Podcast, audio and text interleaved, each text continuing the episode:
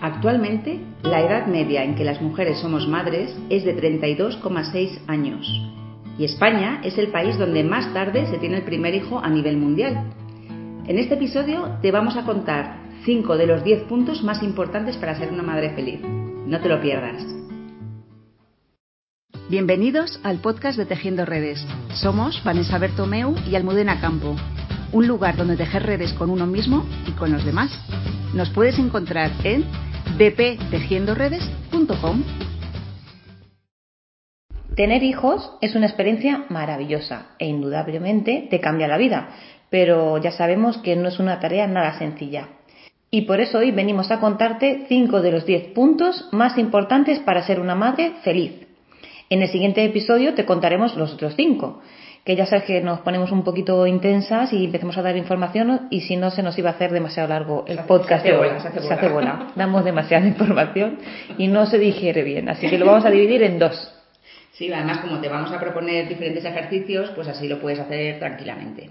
Sí, este es un podcast de esos de papel y lápiz, ¿vale? Prepararos para hacer vuestras tareas, coger vuestros apuntes y nada, comenzamos, ¿no? Como ya ha comentado Mude, eh, hemos recogido datos de que la edad media de que las mujeres tienen hijos en España es de 32,6 años. Y baja me parece, ¿eh? eh o sea, quiero decir que muy, muy temprano, que normalmente estamos viendo eh, sí, madres cada más vez más, sí, sí. Bueno, esto es una estadística de los últimos años. Mm. Y este retraso, según María Martín Castro, en su informe sobre la transformación de las familias en España desde una perspectiva sociodemográfica, el momento de buscar el primer hijo tiene que ver más con las dificultades para reunir las condiciones materiales que deseamos, y es innegable que el desempleo, las largas jornadas laborales, el bajo salario, en largo etcétera, dificulta mucho en gran medida tener hijos. Y no vamos a hablar ya ahora que vamos a entrar en una crisis mundial catastrófica, ¿no? de que, bueno, nosotras hemos hecho burbuja, nosotras no nos va a afectar, no, sé lo demás, pero... Vivimos en el micromundo. Eso es. Bueno, y, pero además de estas eh, dificultades que hay, más materiales, hay otros factores como la autoexigencia. Tenemos que saber de todo, ser madres perfectas. Antes esto no ocurría. Como dar de comer y criar a los hijos era más que suficiente. Y ahora, pues nos informamos mucho más sobre la educación académica y emocional de nuestros hijos. Deseamos vivir una maternidad mucho más consciente, cada vez hay muchos libros sobre la crianza e información por todos los lados. Pero yo creo que esto nos lleva a que estamos más centrados en la expectativa de tener unos hijos sanos, formados, felices, con herramientas para la vida, etcétera. Se lo queremos dar todo de alguna manera en bandeja y esto pues tampoco es sano. Ellos tienen que aprender de la vida y nosotros no somos perfectos, por supuesto. ni somos perfectos, ni la vida es perfecta y no lo vamos a saber todo ni lo vamos a hacer todo bien. De Entonces hecho, es una exigencia que nos ponemos a nosotros mismos y que además eso al final se traslada a nuestros hijos también. y, nuestro agotamiento, porque nos exigimos, empezamos a agotar eh, y claro, pues eh, si lo vivimos así, con tener un hijo, vamos, nos damos con un canto en los dientes y decimos, yo ya con este tengo suficiente, porque qué agotador es tener un hijo. Y no es tanto por el niño, sino por nosotras mismas, ¿no? ¿Cómo lo vivimos? Por eso creemos que es necesario bajar esta autoexigencia que tenemos hacia nosotras mismas como madres relajarnos y poder disfrutar de lo bonito de esta experiencia que es ser madre, que, se está perdiendo cada vez más. Porque además no vamos al otro lado, a una crianza consciente que se ha llevado también al, extremo, que, claro, estamos, vivimos solo por y para el niño, y eso no es, nos perdemos también como, como mujeres y personas que somos. Y, que el niño elige hasta la edad que quiere tomar pecho, el niño elige hasta la edad que quiere mm. dormir con los padres, el niño elige y hay cosas que no son saludables, por mucho que intentemos o nos cuenten que es una maternidad consciente y saludable. Hay cosas que no lo son. Eso es. Y al final, que es a lo que yo iba, nos estamos perdiendo eh, lo bonito del día a día.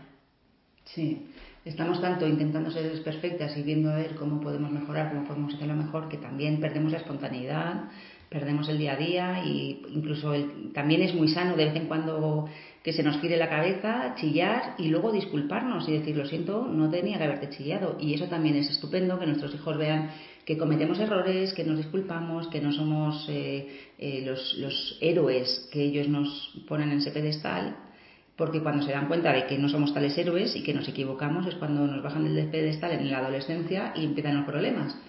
Entonces, como somos humanos, todos nos equivocamos y, y admitirlo y reconocerlo está bien y equivocarse es estupendo. Entonces no tenemos que intentar ser perfectos, ni hacer todos perfectos, ni tener un apego seguro con nuestros hijos el 100% del tiempo, porque además es imposible. Y es que ahora vamos agotadas, ¿no? De un lado para otro como madres, intentando llegar a todo, pero mm, nunca es suficiente, sino que queremos ser buenas en nuestro trabajo, tener reconocimiento, tener una casa de revista perfectamente decorada, limpia, ordenada. Queremos educar a nuestros hijos para que ellos sean perfectos académicamente en el colegio, que se relacionen bien, que sean buenos en las extraescolares, que, que ya hagan ya sea de fútbol, piano, pintura, etcétera. Pero podemos aprender a vivir la maternidad y la vida de otra manera. Yo he aprendido mucho, muchísimo a soltar, a respirar y a disfrutar de mis hijos, sentarme y respetar la individualidad de cada uno. Y para esto es fundamental el desapego. Sí, es como según vayan creciendo ellos, nosotros tenemos que ir soltando. Cuando son pequeños dependen 100% de nosotros eh, y nos necesitan para absolutamente todo, pero según van creciendo mm, tienen que ir haciéndose más independientes y nosotros tenemos que ir soltando. Y soltar no solamente a nivel físico, eh, sino también a nivel emocional. Y esto no queremos decir que sea fácil, ni muchísimo menos, cuesta un montón. O sea, lo hemos vivido en nuestras propias carnes y seguimos en ello. Pero Hoy os vamos a plantear 10 hábitos para ser una buena madre, que no es una madre perfecta, una, madre, una buena madre es una madre feliz y la buena madre que plantea Mecker en su libro Los 10 hábitos de madres felices y que podéis poner en práctica mm, para salir de esta locura en la que nos hemos metido de ser madres perfectas. Entonces, vamos con los 10 hábitos. Vamos con los cinco primeros en este podcast y luego los cinco eh, últimos en el siguiente. El primero sería valórate como madre. Para comenzar hay que plantearnos cómo es que somos valiosas. Pues muy fácil, porque nuestro valor como madres que somos viene de tres realidades. Somos queridas, se nos necesita y hemos nacido para una meta más alta. Y es que nuestro valor no viene de nuestro aspecto, de si nuestros hijos están felices con nosotras como madres o de nuestra cuenta bancaria. Vamos a desgranar estas tres realidades. Es indudable que nos quieren, nuestros hijos nos quieren mucho, así, sin más, sin habernoslo ganado, solo porque somos sus madres. La segunda es que nos necesitan, y es que cuando son pequeños, como he dicho hace un ratito, dependen de nosotras física y afectivamente mm, y a todos los niveles. Y cuando son adolescentes, porque también necesitan que les escuchemos, que les acompañemos en su proceso de hacerse adultos e incluso para que les consolemos como cuando eran pequeños. El otro día leí, eh, vi un meme que decía, ¿cómo es tener un hijo que de repente te dice que es mayor para llegar a las 2 de la mañana y te monta un pollo porque no, no le has comprado las galletas de dinosaurios? Pues es un poco eso. Están un poco entrando en la adultez, pero tienen todavía esos rasgos de niños que necesitan que se les consueles y que se hacen, se hacen bicho bola para que les abraces, ¿no? Bueno, y la tercera y última realidad es que hemos nacido para cumplir una meta más elevada, porque tenemos dones y talentos y uno de ellos es que una alabanza nuestra hace que se ilumine los ojos de nuestros hijos, porque somos muy valiosos para ellos. Bueno, y dicho esto, ahora viene la parte práctica. Así que coge un cuaderno que tengas para tu trabajo personal y escribe qué es realmente importante para ti. Escribe 10 logros, 10 virtudes y 5 sueños que tengas. A ver, explicamos un pelín el logro, voy a hacer una puntualización. Los logros no solamente es eh, tener tres hijos o dos, sacarme la carrera y conseguir un puesto de trabajo. Diez logros, o sea, un logro puede ser mm, levantarme por la mañana para ir al gimnasio aunque no me apetecía nada y prefería quedarme en la cama, o no comerme una onza después de comer y controlarlo y decir, bueno, pues hoy no me la como o, tener eh, ganas de gritar a tu hijo y, para adentro. Eso es, tener ganas de gritarlo, respirar hondo, me voy, me doy media vuelta sobre mí misma y lo digo de otra manera. Esos son logros, ¿vale? No hace falta que ponga los 10 logros de tu vida, sino los logros del día a día. Luego, 10 eh, virtudes y 5 sueños que tengas, ¿vale? ¿Y qué es importante? Pues dejar creencias limitantes a un lado y como si estuvieras los, los cinco sueños como si estuvieras escribiendo la carta a los Reyes Magos. Cinco sueños que tengas, no empieces con el, ya bueno, pero es que esto es imposible, ya, pero es que, porque a lo mejor yo tengo un sueño que es prejubilarme mm, dentro de no muchos años. bueno, pues mm, voy a ver cómo lo consigo, pero no si empiezo, es que es imposible, porque claro, ¿cómo lo vas a hacer? Porque entonces, porque pim, va a venir la crisis, y entonces, la crisis, y entonces no sé qué, y la hipoteca y mi hijo, y entonces no sé cuánto, pues si entras ahí, no, no podemos mm, descartar cualquier sueño que tengamos, ¿vale? Nosotros nos hemos creado la micro burbuja. Eso es, nos metemos en nuestra burbujita propia. Y aquí no pasa nada. Claro, no nos enteramos mucho del mundo. ¿Qué crisis? ¿Qué es eso? ¿Qué es el COVID? ¿Qué es eso? La guerra, ¿qué guerra? Pobres que están sufriendo, pero no podemos estar en el mundo permanentemente porque sería en este momento mm, de la humanidad eh, una agonía permanente. En fin, volvemos a lo nuestro. Venga, el segundo, Vane, cuéntanos. Cuida la amistad. Cuando vamos haciéndonos mayores, el trabajo, la casa y los niños hacen que si tenemos que quitarnos de algo, al final de lo primero que tiramos es de los amigos. Cancelamos y empezamos a postergar esa quedada pensando que ya nos pondremos al día más adelante. Algunas incluso nos aislamos sobre todo cuando son pequeñitos. Aunque deseamos tener amigas y pasar tiempo con ella, con ellas, los horarios y las autoexigencias del día a día nos llevan a la soledad. Pero es una soledad que seguramente hemos elegido también. Hay que tener presente que los amigos son una necesidad porque somos seres sociales y necesitamos sentir que formamos parte de algo. Cuando una amiga te necesita, queda con ella, escúchala y cuídala. La amistad nutre, divide las penas y multiplica las alegrías. Y es que la amistad es una fuente de cariño. Cuando tenemos niños pequeños es muy difícil dar un tiempo que, sientes que no tienes y aún así date ese tiempo para ti y para tu amiga, nutrirlos juntas. El tercer punto es dejar de competir. Cada madre es distinta y sigue su propia forma de ser eh, como madre y es que no somos ni mejores ni peores. En ambas situaciones, tanto si crees que tú eres mejor como si crees que eres peor, estás siendo un reflejo de tu autoexigencia. Aristóteles decía que cuando dos personas se encuentran en una relación de igualdad, como dos madres, la envidia nace de forma espontánea. Es nuestra naturaleza la que nos impide aceptarnos mutuamente como somos. Es difícil aceptar a los seres queridos tal y como son, pero resulta más difícil aceptarnos a nosotras mismas tal y como somos. En muchos sentidos nos situamos en la media, pero no nos gusta nada estar en la media. Todas queremos ser excepcionales, sin embargo, nos preocupa que otras sean excepcionales. Aristóteles tenía, tenía toda la razón. Vamos. si es que era muy sabio ya entonces. Bueno. Ahora escribe en tu cuaderno reconociendo en ti la envidia. No te engañes. ¿Qué ves en ellas, en las otras madres? ¿Qué te provocan esos celos? Y luego mira cuánto de esto hay en ti, porque ya sabes que quien mira adentro despierta y quien mira afuera sueña. Eso es de Carl Jung, nuestro gran maestro. Bueno, el cuarto punto sería tener una buena relación, una relación sana con el dinero, porque el bienestar está en ti misma, en tus seres queridos, en tu hogar. Así que no malgastes más energía para ganar más, valora si realmente te hace falta todo lo que compras. Puedes haberte visto criticando a otras madres sobre cuánto miman a sus hijos, dándoles móviles, juegos, todo lo que quieren. Pero seguro que tú también has sucumbido a la tentación en más de una ocasión, o de dos o de tres. Pero ten presente que ser madre es dar y nos sale de forma natural. Pero nos olvidamos de dar lo que realmente es importante para nuestros hijos, que es nuestro tiempo, nuestra atención y nuestro cariño. Y en lugar de esto gastamos muchas energías comprándoles cosas. Nosotros que además estamos en un momento de, no consumismo, ¿verdad? Estamos ahí un poco intentando eh, plantearnos quitar todo lo máximo de casa. Ah, sí, estamos de limpieza. Estamos de limpieza, de desapego material y de... Unas, les lleva mejor que otras. Sí, yo... yo... A Moody le puede.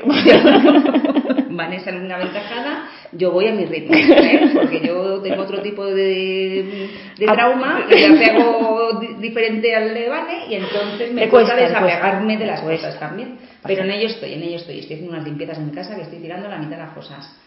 Bueno, pues también es, no solamente se trata de limpiar, se trata de ¿esto realmente es necesario comprarlo? ¿Para qué lo voy a comprar? ¿Para qué lo necesito? ¿no? Entonces, mm, de repente te das cuenta que estabas comprando muchas cosas muy superfluas que realmente ni te hacen feliz ni los necesitas. Bueno, pues seguro que alguna vez te ha pasado que entras en casa de alguna amiga y que está amueblada súper bonito, como de revista, ¿no? Y que no hay ningún juguete por el suelo y que los niños juegan tranquilamente en el sótano. Y en un momento, por unos instantes, te sientes totalmente incompetente como madre. Y esa vocecilla interna que te dice, ay, si tuvieras todo este dinero, mi casa estaría igual de bonita y mis hijos serían felices. No hace falta decir que estos pensamientos son un poco ridículos, y lo sabemos, y tú también lo sabes cuando lo piensas, pero de alguna forma siguen rumiando y siguen ahí ese pensamiento recurrente porque quieres creer que tener esa encantadora casa te haría más feliz. Pues las voces siguen con su cantinela, convenciéndote de que la otra madre es mejor que tú, porque tiene más dinero, porque los hijos tienen más espacio para jugar, porque tienen más juguetes para jugar y puede permitirse comprar a sus hijos mm, todo lo que necesitan para ser felices. Y esa voz nos dice que para ser mejores madres solo tenemos que tener un poquito más de dinero. Piensa en esa madre trabajadora con la que todas nos comparamos. Es esa que puede pagar a un profesor privado, un entrenador de hockey y clases de piano y todo lo que los niños quieran, demanden y necesiten. Se esfuerza al máximo para obtener ascensos y ganar más, también eh, con el fin de poder mandar a su hija a una universidad privada, o a estudiar al extranjero y nos parece la mejor madre, la madre más abnegada que trabaja mucho para poder dar a su hija o su hijo un, un, empujoncito en la vida, para colocarla en el mejor camino posible hacia el éxito. Por supuesto es un objetivo muy noble. Sin embargo, ¿no habrá quizá otras motivaciones? ¿Es posible que haga todo lo anterior para sentirse una madre mejor? Pues para nosotras no hay mucha duda, la verdad. Y si esto es cierto, entonces su mérito como madre está directamente ligado a su poder adquisitivo. De hecho, puede que eh, si le preguntas a muchas madres para qué trabajan tanto, te van a decir pues que les gusta mucho su trabajo, se sienten realizadas, hay mucha satisfacción personal, etcétera. Nosotras en realidad también creemos que se trata de traer más dinero a casa porque así piensan o sienten que hará que nuestros hijos tengan más éxito y hacernos mejores madres también a nosotras mismas. Y el problema es que nos hemos engañado. Rara vez dicen los niños que sus madres sean fabulosas por las cosas materiales que les dan. Creo que la razón es que nos hace sentir mejor en cuanto a nuestro mérito como madres. Nos comparamos sin cesar con nuestras amigas y su modo de actuar. Y si somos sinceras, no queremos que nadie nos supere a la hora de darles a nuestros hijos lo necesario para vivir. Nunca desestimes la presión que las demás madres pueden ejercer sobre nuestro estilo educativo.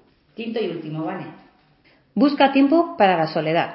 Ser madre y tener tiempo parece que es incompatible, pero es importante porque en ocasiones se necesita oír menos ruido y estar con una misma.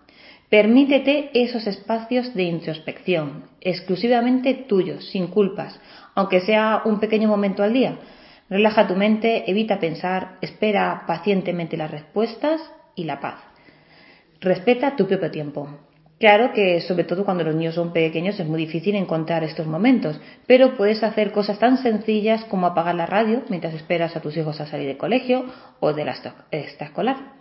Sí, sí, muchas veces perdemos, entre comillas, perdemos tiempo porque a lo mejor eh, llevamos a nuestro hijo a la escolar y nos quedamos una hora esperando a que terminen porque no compensa volver a casa, ¿no? Pues esa hora pues mm, puedes aprovechar para darte un paseo, puedes aprovechar para eh, escuchar algo de música relajante y estar tranquila contigo misma, mm. pero no coger el móvil y empezar a buscar. Eso Meterte en Instagram, TikTok, eso todas las redes o sociales. llamar a la amiga mm. y ponernos a hablar durante una hora de lo que sea, que también está muy bien porque tenemos que cultivar la amistad, pero es importante que esos espacios que son menos eh, propicios, de, o sea, más difíciles de encontrar, pues eh, que los aproveches para, para, ti misma. Porque en casa con tus hijos no vas a poder estar en silencio contigo misma, pero sí vas a poder hablar con una amiga tuya. Entonces, aprovecha los espacios que puedas estar contigo misma y sacar un ratito al día. Bueno, pues hasta aquí el episodio de hoy. Te invitamos a que te tomes tu tiempo para reflexionar sobre todo esto, hacer los ejercicios que te proponemos y a que te reserves ese tiempo de silencio para meditar sobre lo que hemos hablado hoy por si se puede ayudar a encontrar algunas respuestas o darte cuenta de cosas que hasta ahora no habías visto. Así que lo dicho y esperamos como siempre que te haya gustado y que te haya sido útil. Hasta el siguiente episodio. Gracias por llegar hasta aquí. Esperamos que te haya sido útil y si te ha gustado, por favor no olvides compartirlo con tu familia y amigos y en tus redes sociales. Nos vemos en el siguiente episodio.